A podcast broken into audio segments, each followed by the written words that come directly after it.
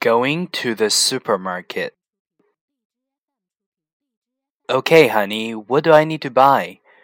Well, do we have enough noodles? We have some noodles, but not enough. How about tomato sauce? I don't see any tomato sauce. Are there any onions? Yes, we have a lot of onions. Do we need any tomatoes or garlic?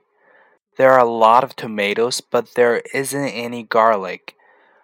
Are you making a salad? Yes, I am, but there isn't any lettuce.